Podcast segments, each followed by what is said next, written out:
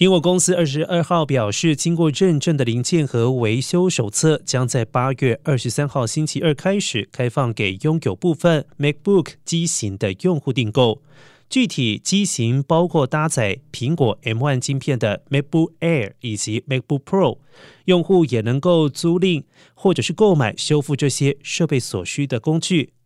而苹果表示，用户将能够自行进行十多种维修，包括了修复触控板、带电池的顶壳、显示器等等。未来苹果还会增加更多修理的选项。目前维修工具的租赁价格为四十九美元一周，无需运费。